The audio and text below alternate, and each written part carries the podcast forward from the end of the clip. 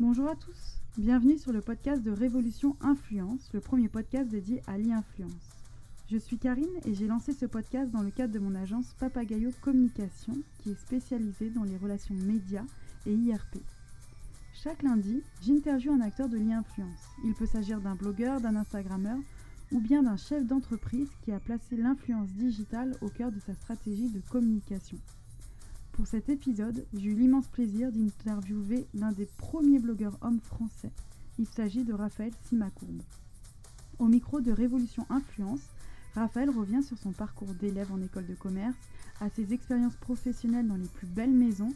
En effet, il est passé par L'Oréal, Cartier ou encore Google.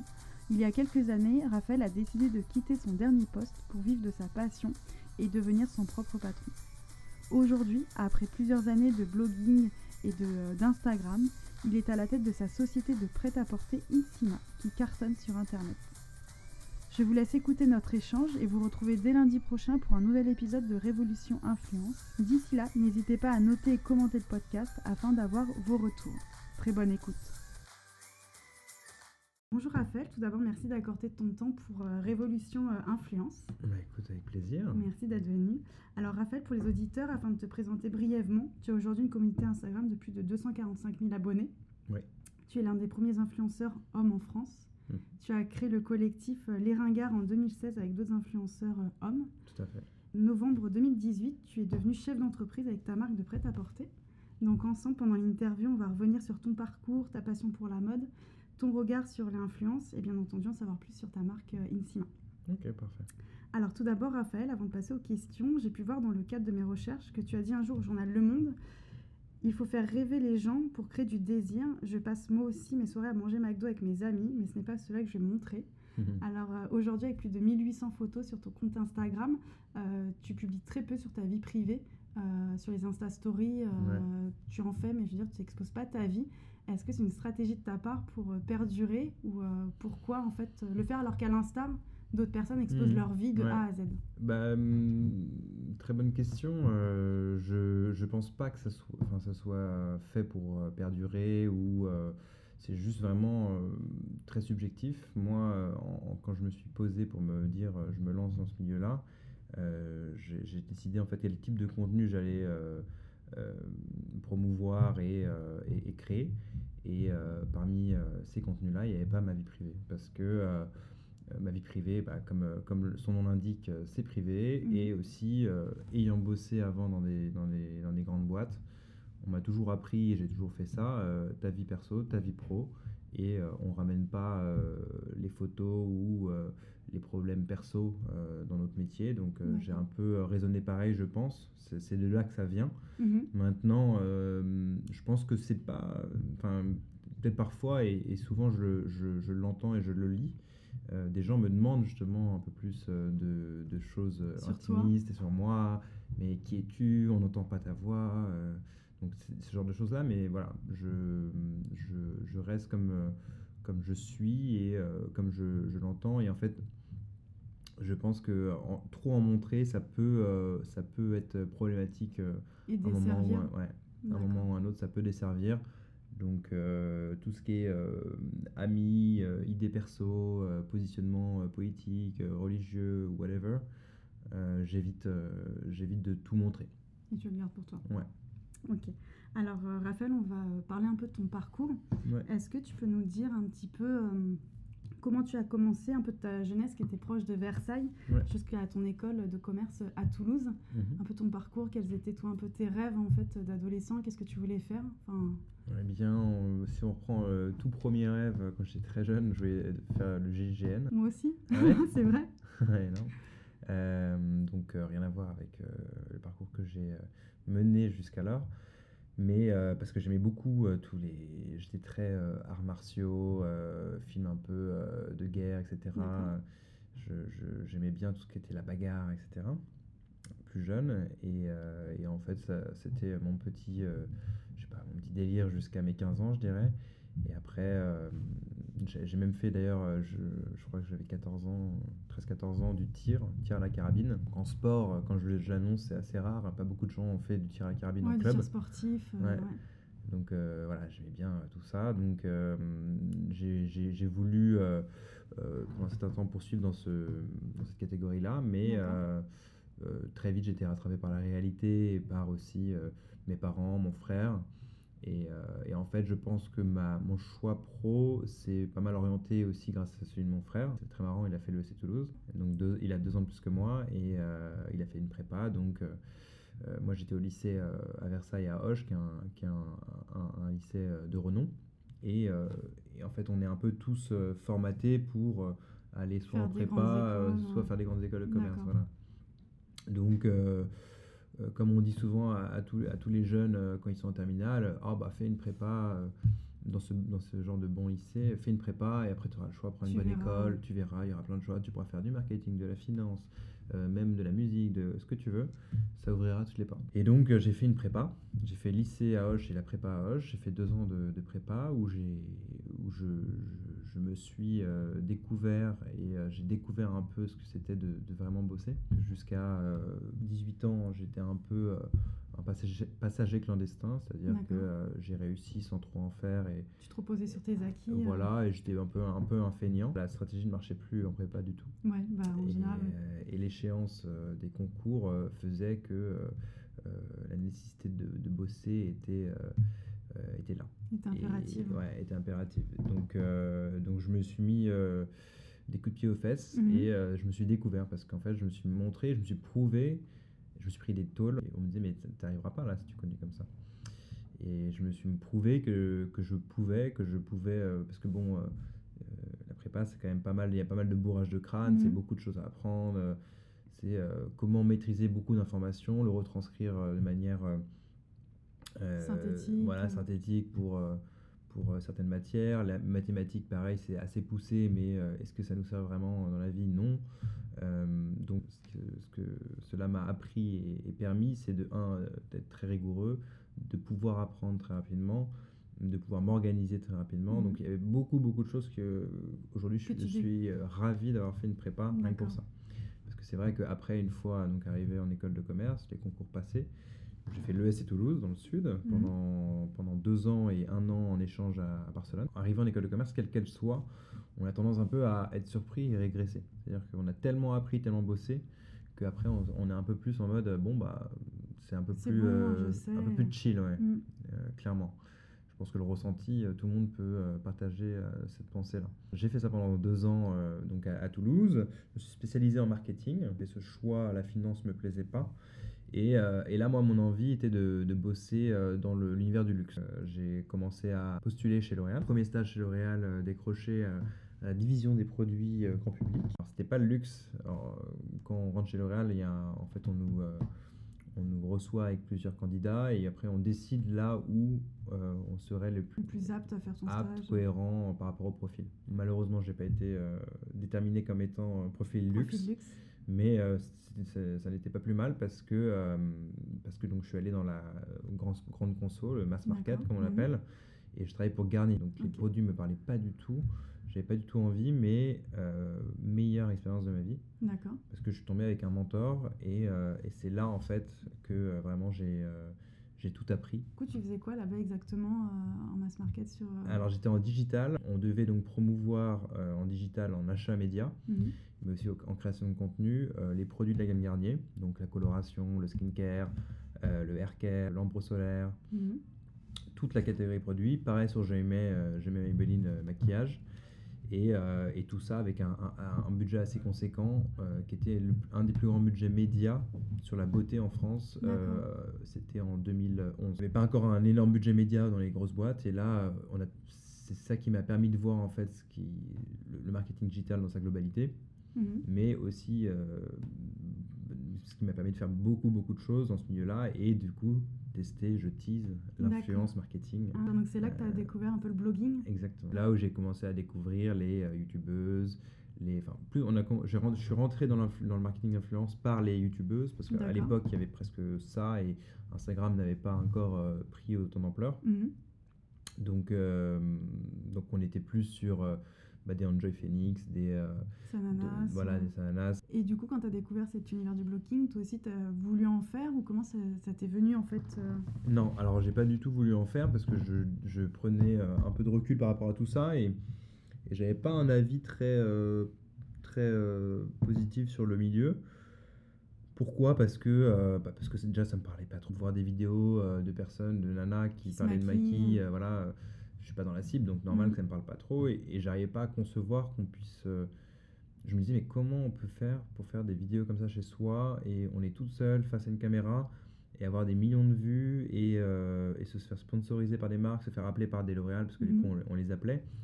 Et, euh, et je me rappelle, on avait fait justement un- une, une- pour le lancement d'une nouvelle coloration avec Christina Cordula. On avait organisé quatre vidéos avec quatre youtubeuses avec un total relook. Christina Cordula faisait, enfin, L'Oréal faisait la coloration, Christina Cordula Le faisait le, le relooking. relooking et tout ça médiatisé sur internet. euh, Enfin, c'était une grosse euh, opération. Et, euh, et j'avais rencontré, donc j'ai passé une journée avec elle. des nanas de. de- enfin, et c'est- et en fait, c'est ça aussi qui m'a un peu. euh, je suis assez curieux, donc je, me, je, je regardais ça avec un, un regard, euh, bah, l'envie d'apprendre, de comprendre. Mhm. Donc euh, je, je voyais un peu le style de nana. Il n'y en avait pas un similaire. C'était. euh, des. Ouais, maman, euh, 45 ans, 25 ans, euh, 15 ans, une, une mère qui bossait déjà. Enfin, il y avait un peu tous les styles. Mhm. Et, euh, et c'est là en fait que j'ai vu que c'est souvent je dis une, une chose euh, en particulier, c'est que pour moi tout le monde peut devenir influenceur. euh, j'ai pas j'ai pas une patte en particulier, une tête particulière. Mhm. C'est tu peux être petit, gros, moche, beau, euh, ce que tu veux. Si tu racontes, si tu as quelque chose à raconter et tu le racontes de la bonne manière, tu le montres de la bonne manière, tu Tu peux tu peux tu peux réussir. D'accord. Et toi, comment du coup t'es venu à créer ton compte, à créer ton blog? Enfin, C'est par rapport à ça ou ça a mis du temps? Enfin... Ouais, alors c'est c'est l'élément déclencheur est clairement à ce moment-là, D'accord. donc en 2011.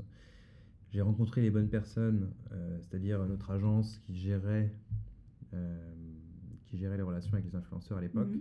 S'appelle Icon. Le fondateur Olivier Billon euh, et mon, mon boss à l'époque, on était euh, assez, euh, assez amis et euh, on, en, on en discutait et eux m'ont lancé, euh, je sais plus à quel, moment c'était, sur un tournage ou autre, et pourquoi pas, pourquoi tu te lancerais pas en tant que blogueur, Raphaël? Euh, Du coup, euh, je dis bah non, je sais pas, je sais pas, Mhm. euh, j'y ai pas pensé. euh, non, bah moi, faut que je termine mes études. euh, et euh, et c'est vrai que cette phrase, elle m'est restée dans la tête euh, pendant très longtemps. Mhm. Parce que euh, il me disait voilà moi euh, je te le dis Raphaël euh, je parle du- de la personne qui gère l'agence des influenceurs les clients les grands clients français étrangers me demandent toujours que- que- qu'en est-il de la blogosphère masculine en France? Ils font toujours la même chose j'ai rien j'ai rien à vous proposer quoi. elle est existante encore une fois je parle d'il y a 7 ans Mhm. et du coup, il me dit il y, a une, il y a une autoroute devant toi. Est-ce que tu veux, est-ce que tu veux y aller? La balle est dans ton camp. Et pendant trois ans et demi, euh, j'ai mis trois ans et demi avant de me lancer, Ah ouais, t'as pris quand Après même... cette euh, discussion. D'accord. parce qu'après je suis allé euh, vivre aux États-Unis, à New York. J'ai toujours un peu alimenté, étoffé ma connaissance sur l'influence marketing, parce que j'étais chez Cartier, mais encore en influence, en marketing digital. Mhm. Et, euh, et là, je découvre en fait l'ampleur du, du, euh, du phénomène, mais euh, worldwide un peu, et, surtout euh, américain. International, États-Unis. Donc avec, euh, là, je découvre toutes les, les blogueuses les plus connues, Chiara Ferrani, Cynthia Ouais. Jones, etc. Donc vraiment les, les grosses pointures aujourd'hui. Et là, là pour le, coup, je réalise en fait tout le business qu'il y a et aussi, euh, bah, et je me rappelle ma boss euh, américaine qui me dit euh, envoie un bracelet Cartier à, à Chiara Ferrani, une montre, un nain, et tu régleras la facture, etc. Et là, Là, je vois les. dis, ah ouais. Ouais, je- je vois- je- et du coup, je lui dis, mais qui est cette personne? Et elle me dit, bah, euh, she's uh, an influencer. Et, Mhm. là, euh, et là, je fais, ok, mais c'est quoi euh, Elle a fait quoi? Elle a fait quoi comme étude? Mhm. Elle a écrit un livre, elle a, elle a- elle a fait un film. euh, Je me dis, mais elle est connue une chanteuse. Ouais, voilà. euh, Quel est son talent? Non, non, elle pose juste des looks. euh, elle est très suivie, elle est inspirationnelle. Je fais, ah ouais, pas mal. Et du coup, c'est tout. C'est canon mhm. c'est canon. Euh, ça donne envie. Et, et du coup, voilà, c'est, je continue en fait dans, ce, dans ce, cette direction. Je côtoie, je suis, je, je vois, j'observe. Donc j'ai, j'ai beaucoup de cette phase-là D'observation. de d'observation. de-. Voilà, exactement. Et une fois que j'ai compris, je me suis, je me suis posé. Et donc ça, c'est trois ans et demi après euh, Donc, euh, quand j'ai été diplômé et que je commence donc mon premier job chez Google, Chez Google, à Dublin. à Dublin, que euh, je me dis, écoute, il est peut-être temps de, de faire quelque chose sur Instagram.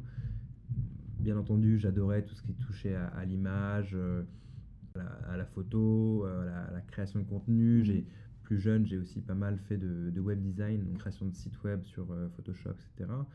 Donc j'étais un peu, enfin c'est- un univers qui me parlait et qui plus est, euh, j'adorais la mode, j'adorais le voyage, j'adorais le, le- le- la bouffe. Donc la mode, c'était vraiment une passion avant. Depuis euh, toujours, ouais. Depuis toujours. Depuis toujours, depuis C'est toujours. pas venu euh, avec le blog. non, non, non, depuis toujours, euh, je, je me. Plus jeune, j'économisais euh, des mois pour m'acheter une belle pièce, être, être dans le dur ou bosser tous les étés en, en intérim, je me rappelle, pour gagner un peu d'argent et pouvoir me payer des fringues. Et ça vient d'où? Parce que je sais que tu as des origines italiennes. Est-ce que c'est euh, Et bah, familial ou. euh, ben alors oui, j'ai des origines italiennes, mais euh, pas du tout, parce que mon père n'est pas du tout euh, modeux, ou ne m'a pas du tout inculqué, inculqué ça. Par exemple, moi j'adore l'horlogerie, mon père n'a jamais porté de montre.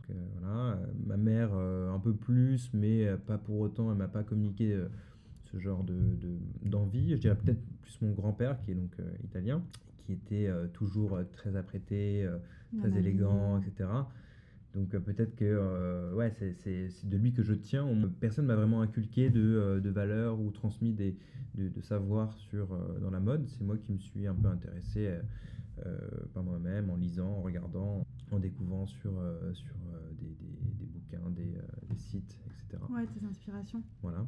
Et je décide enfin de me, de me lancer. Mhm.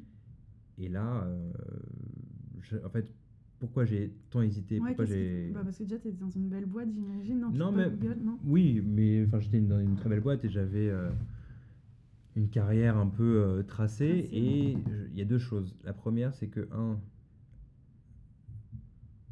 je pense que je suis pas euh, quelqu'un qui arrive à se, à se conformer Dans quelque chose de dans- trop, Voilà, de trop. Cadré. ouais, exactement. Et, et du coup, euh, c'est vrai qu'au bout d'un certain temps, euh, Google, je me suis rendu compte, ce n'était pas, ce n'était pas l'Éden euh, comme on le décrit. On peut s'imaginer. ouais, c'est une très belle compagnie avec des magnifiques opportunités, conditions de travail. Enfin, il n'y a rien à dire. Mm. Mais ça reste une grosse boîte avec euh, un système hiérarchique, euh, etc., etc. Et, et ça, c'est vrai que je me voyais mal toute ma vie euh, jouer le jeu de la politique, de tout ça. Donc là, j'ai un peu, euh, un peu devancé euh, le reste de l'histoire, parce que là, j'explique plus qu- pourquoi je suis parti au bout d'un moment. Mais pour faire un petit euh, throwback Mhm. sur le commencement, c'était en fait plutôt la question que je me suis posée et qui me retenait, c'est pourquoi tu n'y vas pas? Et en fait, la, question, la réponse était simple, c'était parce que je, enfin, c'est le regard des gens qui me dérangeait. Parce qu'en fait, je me disais, si demain tu te lances et que tu es une un personnage public, que tu prends des photos comme ces blogueuses, ces, ces personnes que tu connais, que tu as suivies, que, avec qui tu as travaillé, et bien tout de suite, étant un homme, tu, te, tu vas être jugé et rangé dans une case. En fait, euh, ça, c'est quelque chose qui, euh, qui me freinait. Au moment où j'ai rejoint Google, c'est là où j'ai réalisé qu'en fait, euh, bah, on n'avance pas si on tient compte de- du, Du du regard, des, gens, des, des- des pensées. Et, et je pense que dans la vie, voilà, il- on a nos amis, on a notre famille, et qui nous soutiendront euh, coûte que coûte. Et c'est le principal. Les nouvelles personnes qui euh, ne veulent pas euh, prendre le temps de, de- de- de connaître l'un ou l'autre, eh bien, faut, faut, faut pas Tracer se- sa route et. c'est ça, ouais. C'était un peu mon changement de, de vision et, et du coup, c'est ce que j'ai appliqué. Et je me suis dit, ok, let's go. Et là, je me suis posé comme quand on lance une, une nouvelle boîte, un nouveau Mhm. produit. Euh, quelle est ma cible? Quel est mon positionnement? Qu'est-ce que je veux raconter? Quel contenu je veux diffuser? Je vais mettre, d'accord. et, euh, et là, je me suis formé aussi parce que du coup, euh, c'est pas quelque chose sur lequel on, on- on- on s'improvise. Il y a une vraie recherche d'esthétique euh, et de Et faire de contenu, bien et de contenu. Et ça, moi, je- j'avais pas de, de background en photographie, en editing, en Mhm. post-prod. Je maîtrisais rien. Euh, Je, je- je rêvais, je me rappelle, euh, d'avoir un bel appareil et de. Je disais, ce qu'on me dit aujourd'hui, c'est marrant. Je dis, mais moi, j'aimerais bien avoir euh, le flou là derrière Mhm. les photos. Comment on fait? Et du coup, en fait. euh, comme, comme tout, hein, tout s'apprend et il faut juste un peu de volonté. J'ai fait des formations, photos, vidéos, D'accord, euh, t'as carrément fait des formations. Ouais. Euh, formation et bouquins, mais formation Mhm. aussi en Irlande, parce que euh, Google proposait pas mal de formations, euh, en interne. Donc j'ai suivi ça avec d'autres Googlers, comme on appelle ça, être Google, qui proposaient en fait des, leurs talents Mhm. au, au sein de la société. Donc j'ai fait ça et, et, et puis voilà, c'était parti.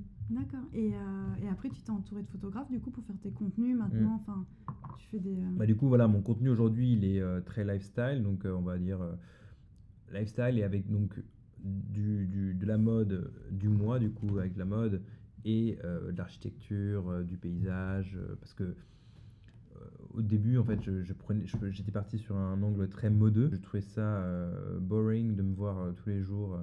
avec mes mêmes poses, et je peux pas rester que là-dessus, moi, moi, moi, moi, moi. Et ça, aujourd'hui, c'est quelque chose qu'on voit assez souvent mhm. des, des femmes ou des mecs qui postent que des photos d'eux et je trouve ça bah, je trouve que c'est difficile déjà de proposer un contenu euh, différent sur chaque photo Mhm. et euh, de, de fidéliser sur le long terme les gens parce que euh, tous les jours voir la tête Ils de la personne euh, c'est ça ouais, c'est en train de manger un- une salade ou étant sur la plage c'est à peu près le même Ouais. le même délire donc donc je me suis dit quel est que ton t'es tendu au voyage. Et, euh, Ouais, c'est que j'ai étendu à, à ça, mais parce qu'aussi c'était mon, mon kiff perso et, et mes envies. Et comment t'as fait du coup pour euh, développer ta communauté? Enfin, Ça t'a pris combien de temps Alors, À peu près? ça m'a pas. Je m'en rappelle plus trop du temps, mais euh, c'est dommage qu'on en- on entende. on ne fasse qu'ent- euh, qu'entendre de ma voix et qu'on ne puisse pas voir, mais j'ai en screenshot en 2014. euh, ce qui, en fait, moi, ce qui m'a fait grossir, j'ai grossi assez rapidement. Ce qui m'a fait grossir, c'est. Je me suis dit comment grossir rapidement, justement. Mhm. Euh, parce que euh, le plus difficile quand tu te lances, c'est comment arriver à 10 000.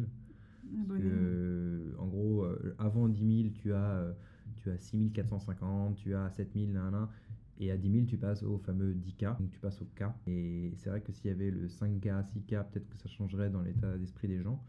Mais ce 10K, euh, à l'époque, encore une fois, hein, t'es une étape, un palier. en ouais, fait. un peu un palier. Et puis dès que tu étais à 10K, en fait, les gens se disaient, Ah, à ok, lui, il est vraiment influent. voilà. Ouais. et, Il et- et- euh, moi, le est premier, au début, euh, je me, dis- je me disais, je voyais des gens à 4, 5 000, 6 000, 7 000, mais voilà, euh, psychologiquement, ils n'avaient pas passé le cap. Ouais, Et a dès que je voyais un mec à 11, 12 K, je me disais, ah, lui, là, il a percé. Et, et donc, euh, c'était un peu ça mon objectif. Donc, comment euh, partir euh, Je crois que j'avais euh, 1500 personnes qui me suivaient euh, de À base à l'époque. Je me suis dit, comment je vais pouvoir faire pour gagner 8500 Mhm. personnes euh, restantes? Et du coup, je me suis dit, bah, écoute, essaie de regarder les marques qui euh, sont les plus suivies sur Instagram et regarde un peu si elles postent euh, des blogueuses. des- Et je regarde, je vois que euh, Urban Outfitter et, et River Island, une marque Ouais. euh, UK, Mhm. font ça, sont plutôt ouverts sur reposter des photos de blogueurs ou même clients. Encore une fois, il n'y avait pas beaucoup de contenu. Aujourd'hui. Ils doivent être aspergés euh, par... euh, Ouais, alors qu'avant, je- ils étaient plutôt en recherche de ça, contenu. Et ça exactement. les- Ça, leur aidait à développer aussi leur compte Instagram, j'imagine, Ouais. et avoir du contenu. Exactement. Et là, euh, du coup, qu'est-ce que je fais? Bah, je Tu fais une prends- commande. je prends, je- je- non, encore mieux, je, du coup, je, je regarde le lookbook euh, de Urban Fitter et de River Island. D'accord. Je regarde un peu les pièces fortes. Je, l'exemple. je fais une photo et je me rappelle, euh, j'ai pas honte de le dire, la première photo que je poste, je la poste devant, chez, devant le portail de chez mes parents. D'accord. Donc, euh, si les gens savaient, le, le, le behind the scene, il est, euh, il est un peu hardcore. Devant un portail en bois, euh, je m'assois par terre et, et mon frère me, me fait la photo. D'accord. Là, je la retouche, etc. Je la poste. Et, et c'est pour ça que je disais ça en intro. C'est dommage qu'on puisse pas voir, mais le, le screenshot, je l'ai. Le 24 décembre 2014, donc Mhm. le soir de Noël, euh, c'était euh, Urban Outfitter. Donc, ils avaient, euh, je crois qu'ils avaient peut-être 2-3 millions d'abonnés. À l'époque, c'était beaucoup quand même. Mhm. Ils me postent, ils me repostent. et donc là, bah là, je prends 5 ou 6 000 personnes dans la soirée. D'accord. Ouais, c'est énorme. C'était énorme. Et ça n'arrêtait pas, ça ne désem- désemplit pas, désemplit pas. Et c'est. euh, je suis donc. Bah, 5, je ai plus exactement combien, mais j'arrive très vite à 6-7 000 en tout. D'accord.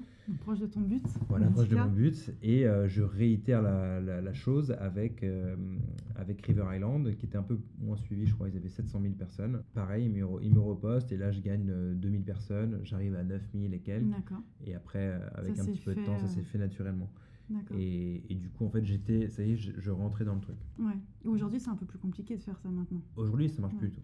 Et est-ce que tu penses que justement le, le marché il est saturé Alors, pour les influenceurs, que ce soit hommes ou femmes? Enfin, je veux dire, il y en a tellement. ouais. Femmes, clairement. Mhm. c'est oversaturated.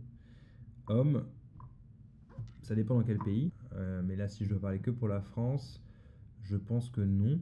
Maintenant, il y a deux choses sur, euh, sur l'homme en France. C'est qu'il y en a beaucoup qui veulent se lancer et qui veulent un peu tricher, aller un peu trop vite. par là, j'entends. Followers, voilà, aller un peu, un peu trop vite. Et donc, ça, c'est ce qui s'est passé. C'est un peu dommage. C'est un peu. c'est un peu faussé le marché. Bien sûr.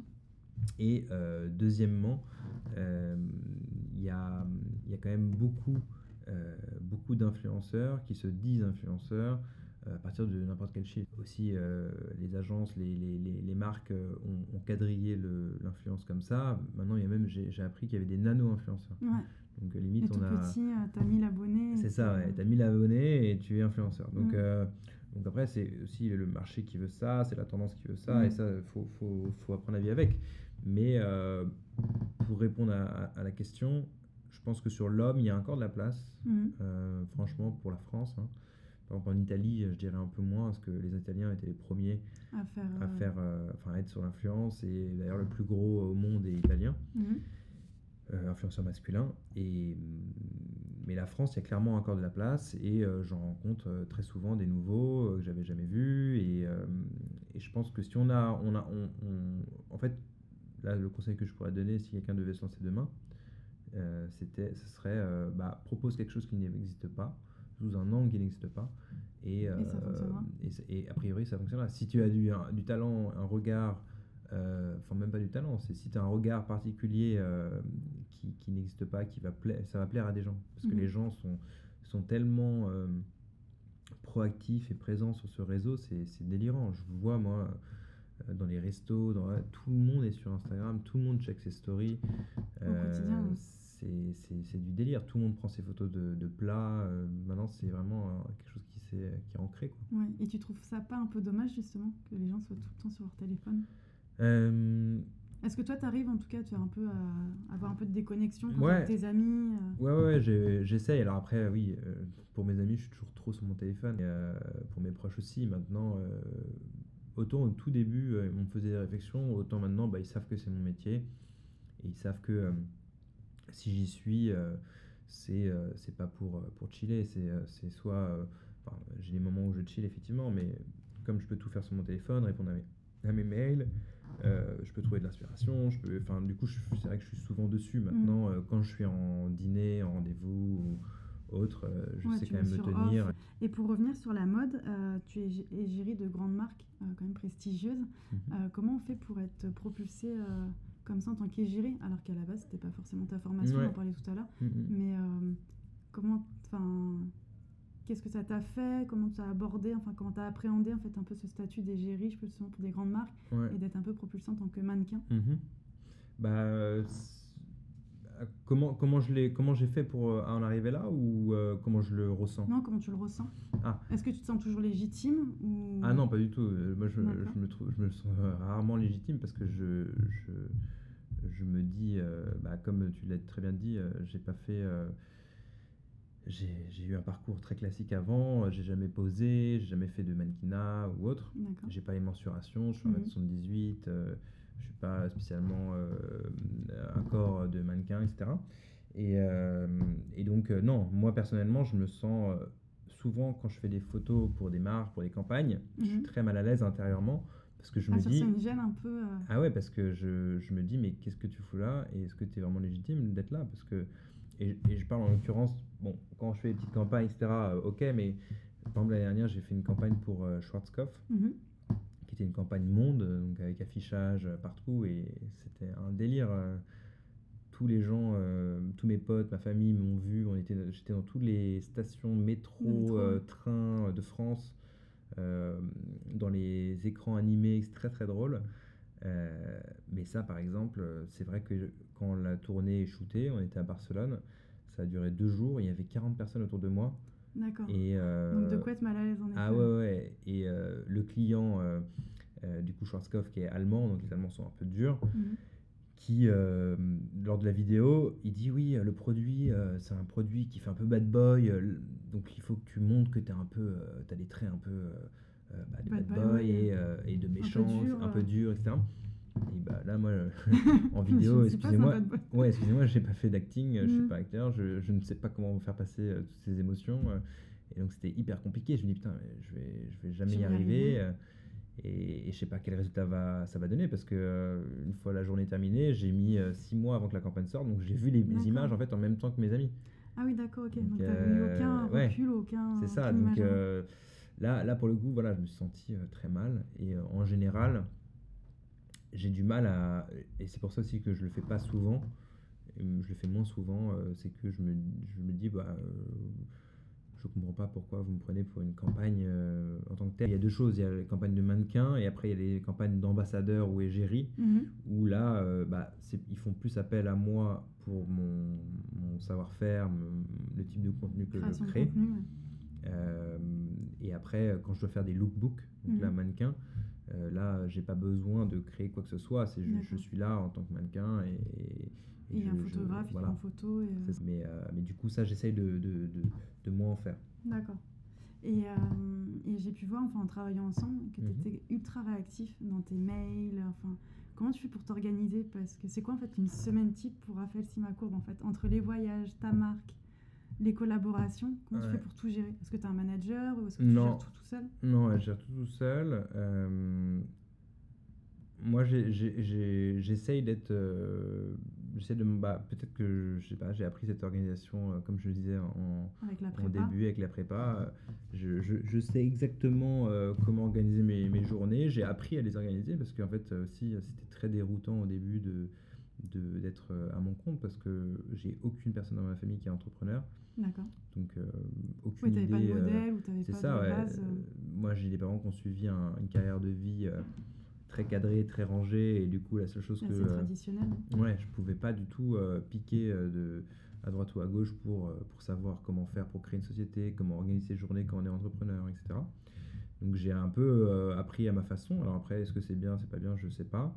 Dans tous les cas, euh, moi je m'en sors comme ça. Je bosse beaucoup parce que euh, j'ai du mal euh, à, à déléguer et à trouver la bonne personne en qui je pourrais avoir confiance. D'accord. En bras droit. Euh, voilà, en bras droit, c'est quand même compliqué à trouver, c'est compliqué euh, à former, euh, et puis aussi qu'il n'y ait aucun souci sur, sur des contrats, sur des choses comme ça. Je, dis ça parce que j'ai eu aussi des, des, des mots d'autres blogueurs, blogueuses Qui ont eu des soucis, eu des soucis. contractuels. ouais.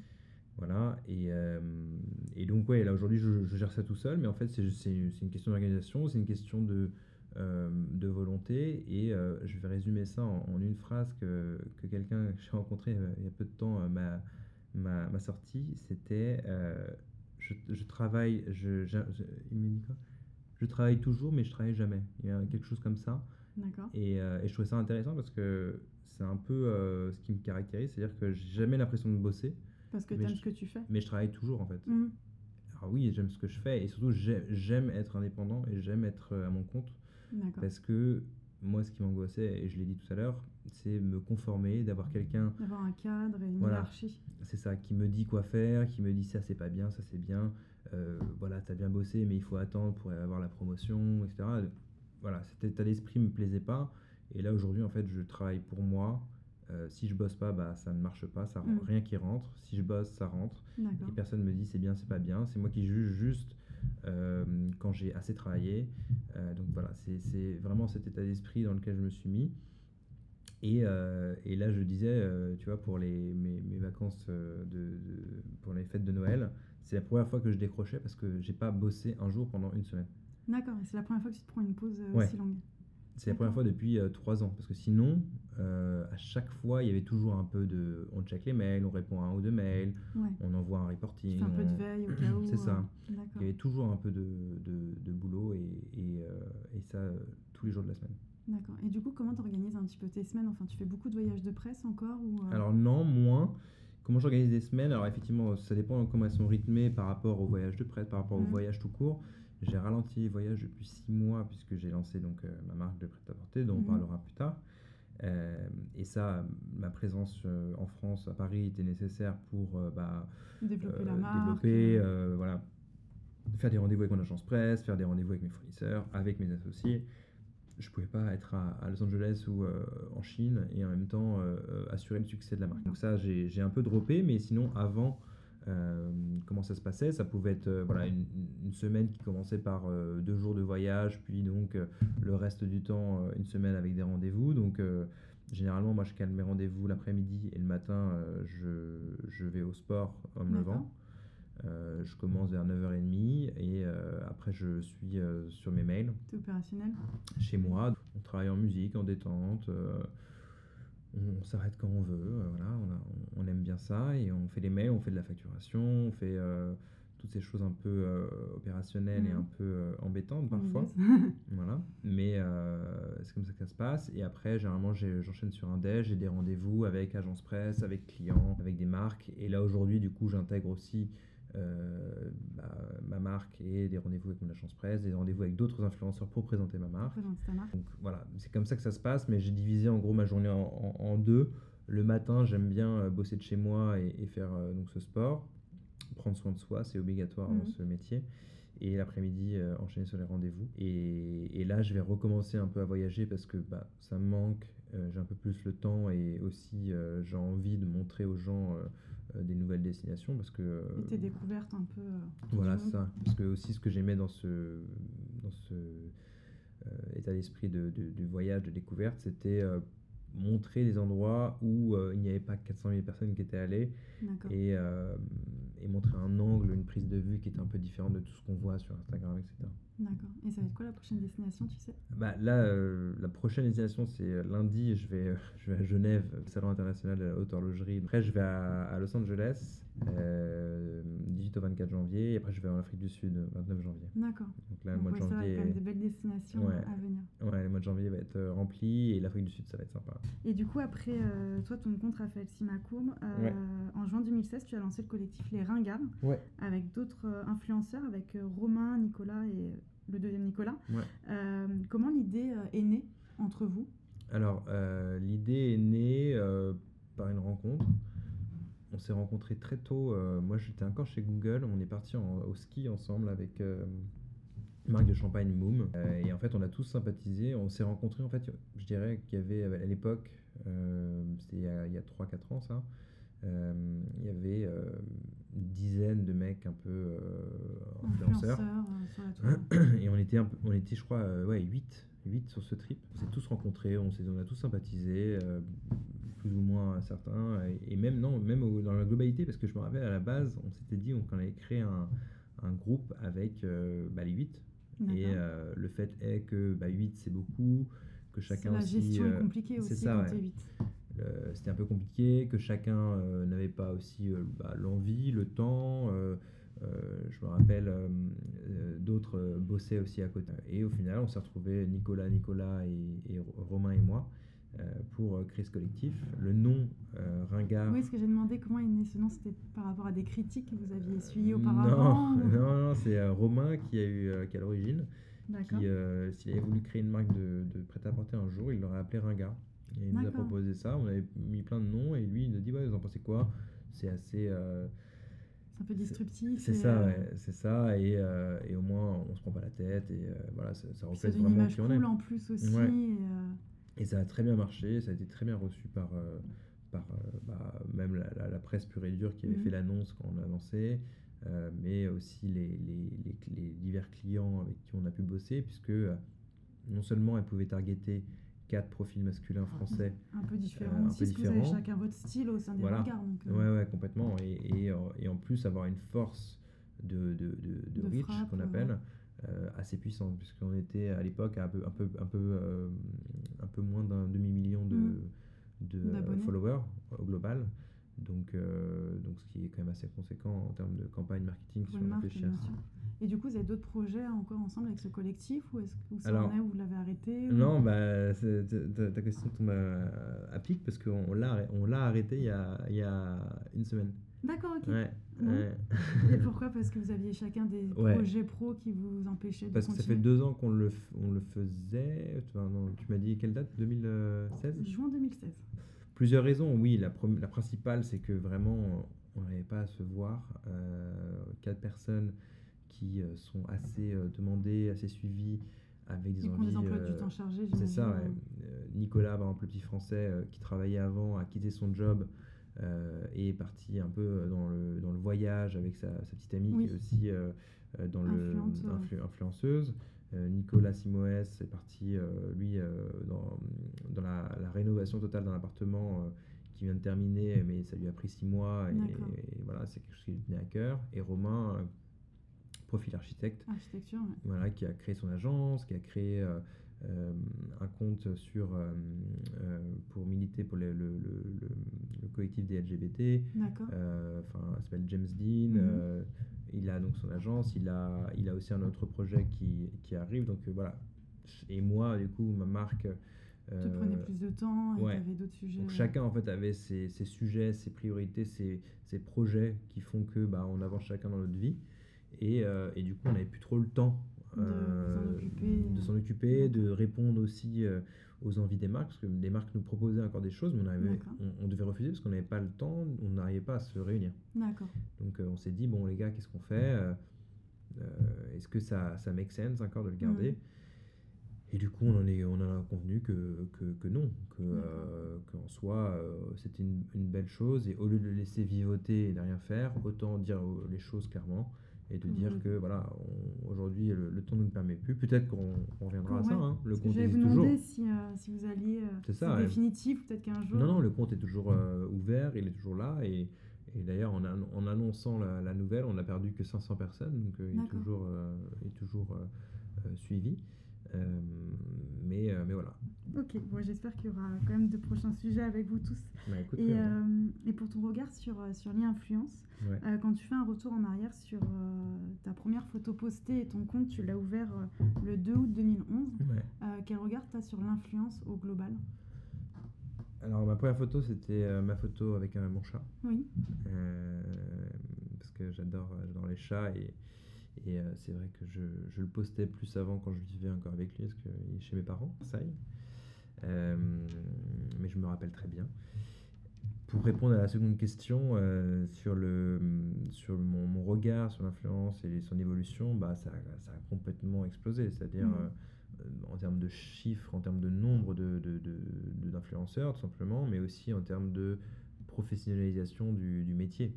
C'est-à-dire qu'au début, moi je me rappelle, bah, comme je, je, te le disais tout à l'heure, quand j'ai commencé, avec Urban Outfitter. Après, Topman m'avait repéré, ils m'ont proposé 100, euh, 100, euros de bon d'achat. C'était déjà la folie, tu déjà vois. Dingue, ouais. Donc 100 euros, j'ai acheté un pull et un jean et waouh. J'étais trop content. Voilà, mais euh, là aujourd'hui, on n'en est plus du tout là. Tout se, tout se rémunère, euh.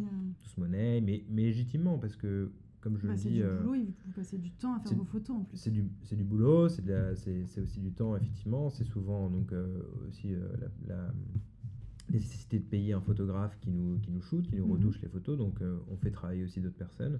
Mais au-delà de ça, c'est un métier qui euh, est un métier de, de publicité. C'est de l'achat média. et, euh, et, vous avez des communautés en plus. C'est ça. Et, et, là, aujourd'hui, on a toutes les datas pour assurer un plan média derrière pour une marque. Et moi, quand je fais la comparaison avec mon ancien job chez Google, où on vendait des impressions, des millions mhm. d'impressions, bah aujourd'hui, je vends la même chose. Tu vends des impressions aussi. Exactement. Et une Donc, cible, euh, tu dois connaître si tu as plus d'hommes ou de femmes qui Exactement, te il y a tout, on a tout, euh, toutes les datas euh, mm. nécessaires. Et en fait, j'ai réalisé que les reportings que j'envoyais à mes clients chez Google étaient exactement les mêmes que j'envoie aujourd'hui. C'est juste qu'aujourd'hui, les influenceurs et, et, l'influence au, global, c'est un vrai média. Un vrai média pour assurer la notoriété de la marque, mais aussi faire de la performance. Et, et du coup, c'est normal que euh, le moment où euh, bah, le nombre d'influenceurs allait grossir, mais que aussi leur communauté allait grossir, que tout ça allait se professionnaliser et, euh, et que bah, des gens allaient vraiment en vivre et commencer un, nouveau métier en tant qu'influenceur. dessiner un nouveau job. Et, et, on a vu en début de semaine, il y a Joy Phoenix qui a diffusé une vidéo comme quoi elle voulait euh, travailler de manière plus responsable avec les agences ou les marques et du coup arrêter euh, le flot de produits qu'elle recevait. Comment toi tu te positionnes par rapport à ce sujet et justement à cette communication en masse, des fois des agences ou des marques qui envoient des collections entières euh, aux influenceurs? Alors j'ai vu, j'ai vu sa vidéo et, je trouvais ça bien dans la démarche. Notamment, ça a été suivi par deux, deux, deux autres amis Kenza et You Make Fashion Mhm. qui, euh, qui ont fait ça aussi, euh, qui ont intégré ça dans leur euh, signature de mail en demandant euh, de moins de, de- de consulter avant d'envoyer, de pas nécessairement euh, faire des emballages pour euh, le côté un peu euh, vert de la chose. Mhm. euh, donc ça, je trouve ça très bien.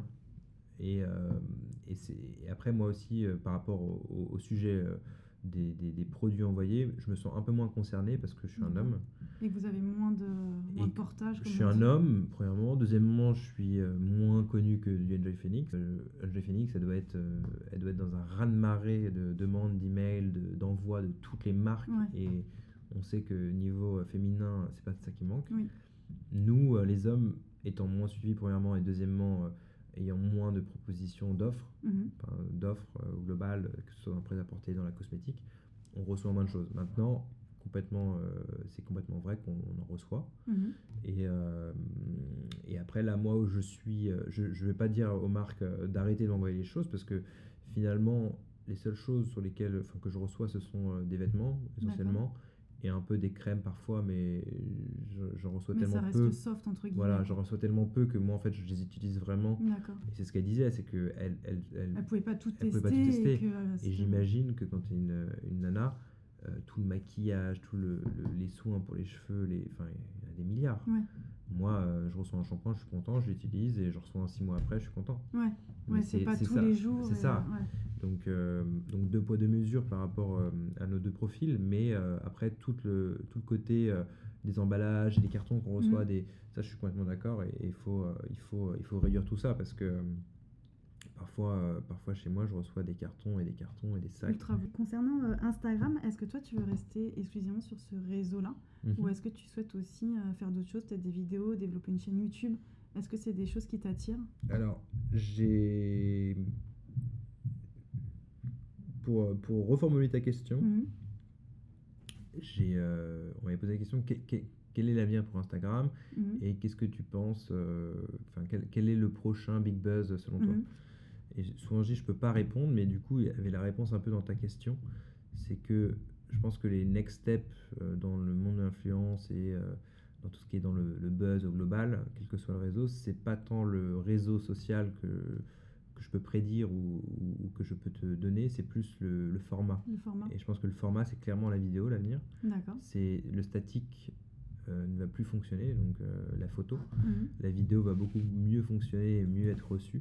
Donc, moi, mais les autres aussi, on a tout intérêt à shifter un peu là-dessus. Et je pense que euh, YouTube, non, j'ai pas vocation à, à y aller. En revanche, euh, ce qu'il faut que je fasse, c'est clairement intégrer la vidéo. Parce que, euh, euh, parce que maintenant, même, même je vois des, des- des chanteurs, hein, des, des chanteurs qui utilisent Instagram juste pour. Pour mettre leurs clips ouais. ou leurs leur vidéos de répétition. comme les mecs de enfin comme Justin Bieber qui avait été connu sur YouTube quand il était plus petit t'as des mecs qui se mettent sur Instagram qui sont suivis pour ça et qui euh, qui parient sur Instagram plus que Et sur qui mettent YouTube des vidéos, bon, on le Ouais. voit avec euh, Léa et lui, euh, qui a ça. des millions d'abonnés. et En fait, Ouais. elle, c'est des vidéos de danse euh, exactement ouais. met dessus. donc euh, je pense que euh, Instagram n'a pas vocation à, à, à- comment dire à s'éteindre ou à, à ne plus marcher.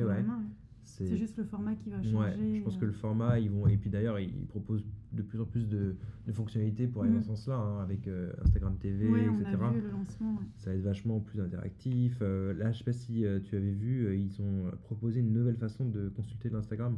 Oui, on pouvait switcher. Tu pouvais voilà, cliquer comme c'est Snapchat qui propose ça. Euh, non plus de faire défiler ton fil, mais cliquer pour voir les pour photos. le d'après. donc on est vachement dans cette mouvance-là où on va changer les formats, mhm. je pense, plus que... Plus que un nouveau réseau. euh. D'accord. Et toi, à titre, euh, à titre personnel, quels sont les influenceurs que tu suis au quotidien? Alors, euh, pour être très transparent, ces derniers temps, je regarde plus trop mon feed D'accord. parce que ça me prenait beaucoup de temps et j'ai moins de temps euh, depuis ouais, quelques mois. Avant, le matin, je me réveillais, je, regardais, je défilais mon feed jusqu'au euh, précédent de la veille. Et c'est vrai que bah, ça, c'est- ça prend du Ça temps. prend énormément de temps. Et plus tu suis de gens, plus tu en rends compte, plus le feed est long, donc plus c'est long. Euh, donc, euh, donc je regarde pas trop euh, dernièrement. En revanche, je peux donner les noms des gens qui m'ont beaucoup inspiré, notamment Mhm. un en particulier, euh, enfin il y en a plusieurs, mais un en particulier en termes d'esthétique, c'est. Ayam Gala. Adam Gallagher, Mhm. un Américain qui vit à New York, qui lui vraiment en termes de contenu, de proposition euh, mode et aussi propositions de- Artistiques, peu. artistiques. Pour moi, il y a, je me rappelle avec un autre ami, on regardait souvent ce qu'il proposait. C'est d'une qualité exceptionnelle. D'accord. Je Et- mettrai son lien dans la description Ouais. du podcast pour. Et, et- et pour l'avoir rencontré bah, en septembre dernier euh, lors d'un voyage en, en Utah, bah, j'ai vu que c'était pas un imposteur parce que la façon dont il traite les, les shootings, moi je- moi, j'en suis un peu loin parce que D'accord. euh, il y a une réflexion en, en- en termes de- de- d'esthétique et de, de, de stylisme, de, euh, de scénographie. Enfin ouais, c'est incroyable. Et, et du coup, bah, ça se reflète dans la qualité de ses photos. Il n'y a pas de secret. Il y a Pas de secret. Donc, euh, ouais, euh, C'était euh, une personne qui m'a beaucoup inspiré au début, qui m'a donné envie aussi de- d'aller dans de cette continuer direction. dans cette, pho- dans cette direction de photo. Ouais. D'accord. Et, euh, et maintenant, on va venir euh, sur Insima, Ouais. donc ta marque de prêt-à-porter. Comment est-ce que est née ton idée en fait de créer cette marque? Est-ce que c'est quelque chose qui t'avait toujours, euh, t'avais toujours eu envie de créer ta marque ou c'est venu un petit peu comme ça par des rencontres euh Bah, effectivement, euh, l'envie a toujours été là. Mhm. Et euh, pour la petite, euh, la petite blague, un de mes meilleurs potes, plus jeune, me disait Toi, Raph, tu termineras grossiste en chaussures. D'accord. Donc, je sais pas pourquoi il me sortait ça, mais bah, je sais que t'avais pas. beaucoup de paires de chaussures ou... Bah, là, aujourd'hui, j'en ai beaucoup, mais parce que voilà, j'aimais bien un peu la mode et je sais pas, ça a été, c'est devenu une running joke, je sais pas pourquoi. D'accord. parce que j'aimais bien m'habiller, voilà. C'était la petite blague. Mais du coup, euh, du coup, avec euh, cette consécration, euh, ça, ça lui donnait un peu raison. Et donc, ouais, l'en- l'envie a toujours été là. Maintenant, créer une marque, il y en a beaucoup. Créer une marque, c'est très compliqué. C'est c'est un métier à part entière. Et ayant euh, connu des gens dans ce milieu-là, euh, ou, euh, ou même avoir essayé avec un ami d'école de commerce en sortant d'école, c'est on s'improvise pas Chef d'entreprise. chef Ouais. d'entreprise puis chef, enfin créateur de marque. Mhm. C'est-à-dire penser toute la production, le sourcing, les produits, les, les tissus, les qualités de tissus. tout ça, c'est des choses qui sont assez complexes et on- n'apprend pas en. Enfin, c'est marrant parce que cette personne, la personne dont je parle, la- l'ami de l'école de commerce, il a fait sa marque, il, il est toujours dessus. Il m'a dit j'ai mis deux ans et demi à, à maîtriser et là je commence tout juste à maîtriser un peu euh, le Ouais, donc il y a du chemin. Il y a un chemin à parcourir, mais comme chaque métier, hein, euh, chaque métier, on ne peut pas, on peut pas euh, devenir du jour au lendemain. expert. Donc euh, je m'étais, j'avais mis un peu ça de côté et, et je pariais plus à, la- à la rencontre et, et à la bonne personne avec qui m'associer pour le faire un jour, euh, plus que de me lancer à mon compte. Donc, euh, et cette rencontre est, arrivée il y a pile un an. C'est mon ancien, euh, un ancien collègue de Google qui m'a qui m'a recontacté pour, me, pour, pour qu'on prenne un café et me parler d'une idée qu'il avait eue. Et euh, on, se, on se rencontre avec sa meilleure amie. euh, il me présente sa meilleure amie qui est dans la production euh, textile. Et du coup, je sais très bien d'où il vient. Il est chez Google. Et il me parle de leur envie de créer euh, une marque ou euh, une entreprise qui crée des marques en marque blanche pour des personnes. On dit, ah bah, c'est intelligent, mais ça existe déjà. Euh, et d'ailleurs, euh, by the way, euh, c'est marrant, moi je, je, je pense à créer la mienne là en ce moment même. D'accord.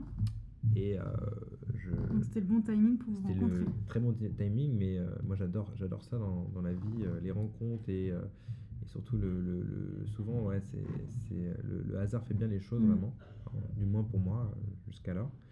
Et, hum, et du coup, euh, je, leur, je leur pitch un peu euh, là où j'en suis, mon idée, et euh, j'ai à peine le temps de descendre 5 minutes que en remontant, ils me disent écoute, on a envie de lancer ta marque. Et, et donc, bon, je, je passe les détails et, je fais un peu vite, mais c'est donc avec ces deux personnes-là que je me suis associé pour que, en fait, on, est, on soit un triptyque et euh, il y ait un garant produit, Mhm. produit, production, sourcing, un garant internet, site internet, euh, achat média, etc. Mhm. Et un autre euh, responsable euh, influence, slash com, slash tout ça. Et, et du coup, cet autre, ce, ce dernier, c'est moi. Donc, je pense qu'on se complétait bien. Les profils étaient très cohérents et très bien pour, pour lancer cette marque. On avait une même envie aussi en termes de vision de marque et, euh, et de développement. Donc, enfin, tout était. euh, je parle, je parle au, passé, mais en fait, c'était il, On a commencé du coup il y a 8 mois. Et euh, là, je peux, je peux vous le dire aujourd'hui. Euh, ça s'est hyper bien passé, ça se passe toujours très bien. D'accord. Et c'est ça qui est euh, assez agréable Ouais, euh, quand on les- s'associe avec des gens, hein, Bien sûr. parce qu'on n'est jamais trop sûr. c'est jamais, euh, c'est jamais évident. Il faut avoir des caractères qui soient. Bah ouais, ouais, ouais, complètement. Et puis euh, surtout, on n'a pas le même âge. On n'a pas le même âge. Euh, Ils ils sont un, peu plus- plus, un peu plus vieux, ils sont installés, ils ont des enfants. euh, D'accord. donc euh, voilà, c'est c'est aussi délicat pour eux de s'associer avec un, un jeune de 20 jeune. 28 ans. C'est un, un pari pour eux et finalement ça s'est euh, hyper bien passé. On est, on est très contents et, et on, a, on a lancé la marque le temps de se mettre, euh, en- mettre les choses en place, le contrat, etc. euh, on a mis six mois pour créer donc euh, Insima. Insima, le nom a été Ouais. créé euh, mais très très last minute, c'est-à-dire que en août, on devait lancer pour lancer donc on a lancé la marque le 5 novembre et pour Mhm. lancer en novembre, il fallait que nos étiquettes qui allaient être Soient euh, faites. euh, quelques euh, mois avant obligatoirement pour qu'elles soient cousues sur les différents vêtements. Sauf que au moment où on va pour imprimer ces étiquettes, à la base, on voulait l'appeler Insieme, la marque. Insieme, qui est un mot italien, qui veut dire ensemble. Et bah, du coup, avec mes racines italiennes, ça, ça, Ça ça faisait faisait sens. sens. Ça faisait sens également euh, ensemble avec mes associés. Bien on sûr. crée ensemble cette marque, mais aussi avec ma communauté Mhm. parce que la marque euh, se veut euh, collaborative. Je veux les impliquer dans le processus créatif. Donc vraiment en termes de storytelling, on était parfait. C'était super bien. ouais. Sauf que là, mon avocate revient vers moi en me disant c'est mort. Pas possible. Déjà est déjà déposé en Italie et en. UK. Je recommande pas d'y aller. Et donc là, on est à, je, je crois vraiment, c'était, euh, il restait 4-5 jours avant la deadline, deadline de chez Ouais, Deadline. donc là, gros brainstorming pour savoir Gros brainstorming, qu'est-ce qu'on fait euh, On dérive sur euh, mes initiales. RS collection, et on se dit euh, dans le trend actuel, euh, il y a beaucoup de collections, éditions, Mhm. studios, donc on teste un peu avec tout ça. Sauf que Mais mes ça vous initiales. plaisait pas. hein? Bah ça ça ça ça m'a plu. Au début ça me plaisait pas, mais ça m'a plu. Mais le seul problème c'est que aussi RS euh, phonétiquement Ah oui, c'est comme la marque aussi de euh, maillot de bain. maillot de bain. et là, mon avocate aussi me dit que la marque de maillot de bain a attaqué dans plusieurs reprises des gens comme- qui avaient RS, pris euh, voilà. RS. Donc là, je suis dépité parce que je me dis mes initiales euh, ne marcheront jamais pour quoi que ce soit. va faire Euh, et là, une lueur vient de mon associé Olivier qui dit on avait, on avait adoré Insieme, on veut construire quelque chose autour de toi, Raphaël. Euh, pourquoi pas faire Insima Sima. D'accord, et Courbe. voilà, pour Ok. Sima Courbe. Et Insima, en fait, euh, ça, ça fait sens aussi. Pourquoi? Parce que euh, c'est une manière aussi de rentrer in Sima, de rentrer dans mon univers. Mhm. Euh, et, euh, et du coup, voilà, c'était euh, c'était absolument parfait. Et la manière de rentrer dans mon univers aussi, en collaborer ensemble pour créer les, prochains, les prochaines collections. Aujourd'hui, on en est à la, à la seconde et Ouais, je- j'essaye, on va y venir, ouais. J'essaye de faire intervenir euh, la communauté pour que on puisse créer leur, euh, leur envie de demain, leurs produits euh, rêvés. Et quel est le positionnement du coup de, de Insima? Enfin, c'est euh, du coup des, euh, des tissus euh, de qualité, des coupes Ouais. de qualité. Alors, Euh, comment t'as Parce qu'il y a plein de marques euh, hommes euh, qui sûr. existent. Comment vous vous différenciez? Ouais, alors euh, l'en- l'envie euh, dans la marque, c'était vraiment de créer quelque chose de qualitatif obligatoirement. Ça, c'était euh, ma priorité number one. Mais l'autre envie, c'était d'avoir un positionnement prix euh, assez abordable. J'ai été, euh, bah, je suis toujours d'ailleurs euh, client de, de- de- des marques Sandro, The Couples, Mhm. euh, édition MR, euh, APC, toutes ces marques-là hommes, mais qui sont pour moi parfois un peu chères Mhm. euh, pour des pièces. les fameux mois et d'économies que j'ai fait plus jeune pour dépenser euh, 1000 euros dans une veste, Ouais, c'est vrai que je le souhaitais, enfin je le souhaite à personne. Et je trouvais ça un peu dommage de ne pas pouvoir s'habiller bien, avec une belle Avec- qualité. avec une belle qualité, pour euh, plutôt 200-300 euros. Ce qui reste un prix euh, conséquent pour euh, certaines personnes, hein, je le conçois, mais euh, Mais abordable quand il y a des belles matières, de Voilà, la finition. Exactement. Pour connaître euh, la main-d'œuvre, euh, le prix, le prix des tissus, etc., eh bien, euh, c'est euh, c'est- c'est le minimum. Donc, je voulais marger le moins possible pour Mhm. euh, offrir ça aux gens. En termes de, de- de positionnement, on est sur une marque euh, euh, chic parisien, en gros, euh, et on est une- sur une marque qui me représente totalement. C'est-à-dire, c'est mon style. Et c'est mon style pioché à travers euh, différentes années, différents endroits, différents euh, Look que j'ai pu avoir. Et pour moi, c'est la retranscription de, de- de tout ça dans un vestiaire masculin euh, qui, selon moi, encore une fois, hein, est ce- celui nécessaire euh, euh, pour un Pour la garde-robe. Ouais. homme. Donc après, euh, voilà, hein, je, je ne dis pas c'est celui, Oui, euh, celui-ci. Je dis juste que voilà, moi, Les pièces un peu incontournables d'un Voilà. dressing homme. voilà. Et, euh, et du coup, euh, dans, cette, euh, dans cette première collection, on avait euh, 20 pièces avec euh, un manteau croisé que je trouve euh, très élégant pour un homme, à porter avec un col roulé par exemple, ou Avec, avec un costume en par-dessus. Il y a une parka aussi pour les hommes qui aiment bien porter avec un costume, une parka sur leur scooter, ou, Ouais. ou avoir même une parka euh, simplement pour, euh, pour l'hiver. Mhm. Une polénée, qui est une très belle pièce, qui est euh, donc les pièces un peu aviateurs euh, qu'on voyait, qui étaient très amples à l'époque ou très lourdes euh, quand on achète des vintage. Et ça, moi, mon envie, c'était d'en avoir une un peu euh, Un plus cintrée, un peu euh, plus légère et cintrée. Et on a réussi à faire une très très belle pièce euh, dans cette collection. Voilà, c'était toutes ces envies-là retranscrites donc avec des beaux tissus. Tous les tissus sont italiens et tous les, toutes les pièces sont produites en, en Europe. Quand je dis Europe, euh, je parle de- du Portugal, je parle de l'Italie. D'accord. Il y a aussi la Roumanie, euh, la Roumanie parce que dans la confection, la Roumanie, euh, toutes les marques, euh, je ne- moi je ne connaissais pas, mais la Roumanie est très bon, ils sont très bons dans la confection des produits. Donc en gros, dans la mode, ce qui, ce qui se passe, c'est qu'on envoie des tissus en confection et après eux confectionnent, font euh. l'assemblage. Donc euh, pour info, euh, on est dans, un, dans une usine où euh, Sandro, euh, Coppel, tout, le monde, leur, tout le monde euh, euh, est un peu là-bas. Balibaris, etc. Donc l'Europe de l'Est pour ça. Et pour la polénée et le cuir, on est allé en Turquie parce que les. Turcs sont très bons euh, en cuir. Donc Dessus. je sais que beaucoup de gens, et même mes amis à moi, ils me disent Ah, tu aurais pu faire du Made in France. Mais le Made in France, euh, déjà, il, faut, il, faut, il y a plusieurs choses. Il faut voir si c'est un vrai Made in France, parce Mm. que certains, certaines grandes marques font venir leurs produits pour mettre juste euh, la fermeture et dire que c'est du Made, in France. Donc ça, c'est un peu... euh, un peu, Un peu euh, biaisé voilà. euh, technique. Secondo, euh, la main-d'œuvre est chère parce que les, les charges sont chères, Sont et, chères, ça coûte cher la main-d'œuvre en France. Donc Oui, ça, donc vous auriez, ça aurait eu un impact sur vos coûts de. et donc voilà. finaux. Donc en fait, l'envie, si on, on veut proposer quelque chose de quali, euh, euh, Avec des faibles marges pour vous. faible et- marge pour nous, avec des faibles prix, euh, parce qu'à un moment donné aussi, il faut qu'on fasse ça pour gagner un peu d'argent. euh, eh bien, on, on est obligé d'économiser quelque part. par là, Bien sûr. Donc euh, c'est c'est passé par là et, euh, et non, je suis très content de cette première collection. euh, Le rendu est, est très, est très cool. Et vous avez vendu combien de pièces à peu près On a vendu, euh, bah, on en a, on a produit, on n'a pas produit énormément, mais on a, on a vendu 1300 là. Donc, bien, euh, trois mois. euh, ouais, deux mois, Deux mois. ouais, deux mois et non non, c'est, c'est, on est très très content. Après, on a eu euh, quand même un, un bon boost avec deux collaborateurs qui sont la Garçonnière et le BHV. Ouais, vous avez pu faire des pop-up stores Voilà. là-bas. D'accord. Garçonnière, on est-. Ouais, ouais, et mine de rien, euh, je me suis attaqué à un marché qui est, qui est assez complexe, c'est celui de l'homme. Mhm. Et l'homme, euh, moi le premier, euh, a du mal à acheter sur Internet. Ouais. Et s'habille un peu toujours dans les mêmes marques en plus.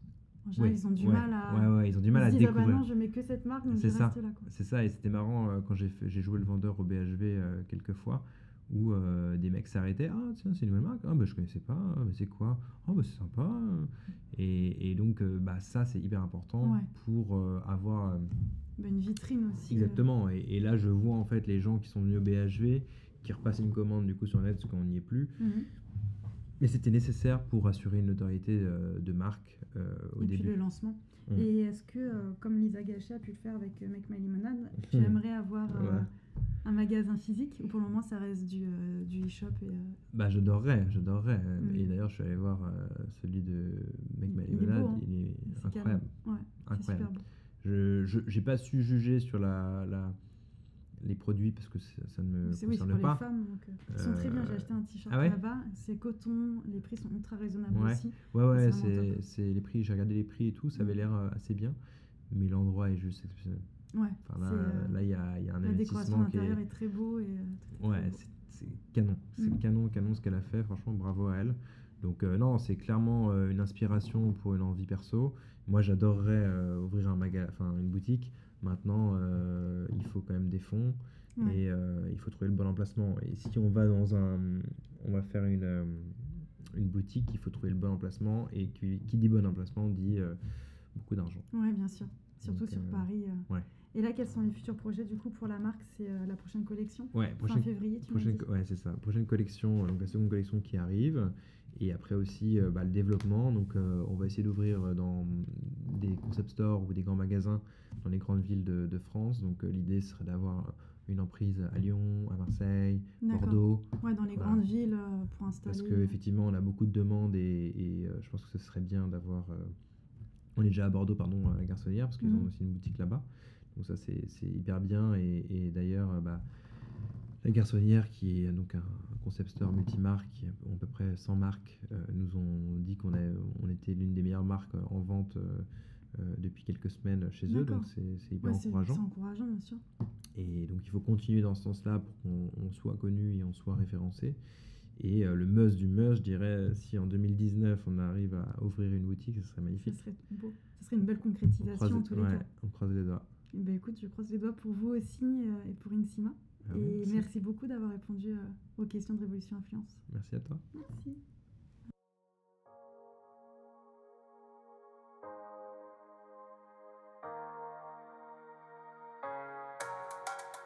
Et voilà, l'interview est terminée. Je vous remercie pour votre présence et votre écoute. En effet, vous êtes chaque semaine de plus en plus nombreux à vous inscrire et vous abonner à Révolution Influence. N'hésitez pas à noter podcast et à me laisser un petit commentaire sur vos impressions et puis pourquoi pas vos souhaits pour de futures interviews. Vous pouvez également me contacter via mon adresse email qui est disponible en description de ce podcast. Et d'ici là, je vous souhaite une très belle semaine et à lundi prochain. À très vite.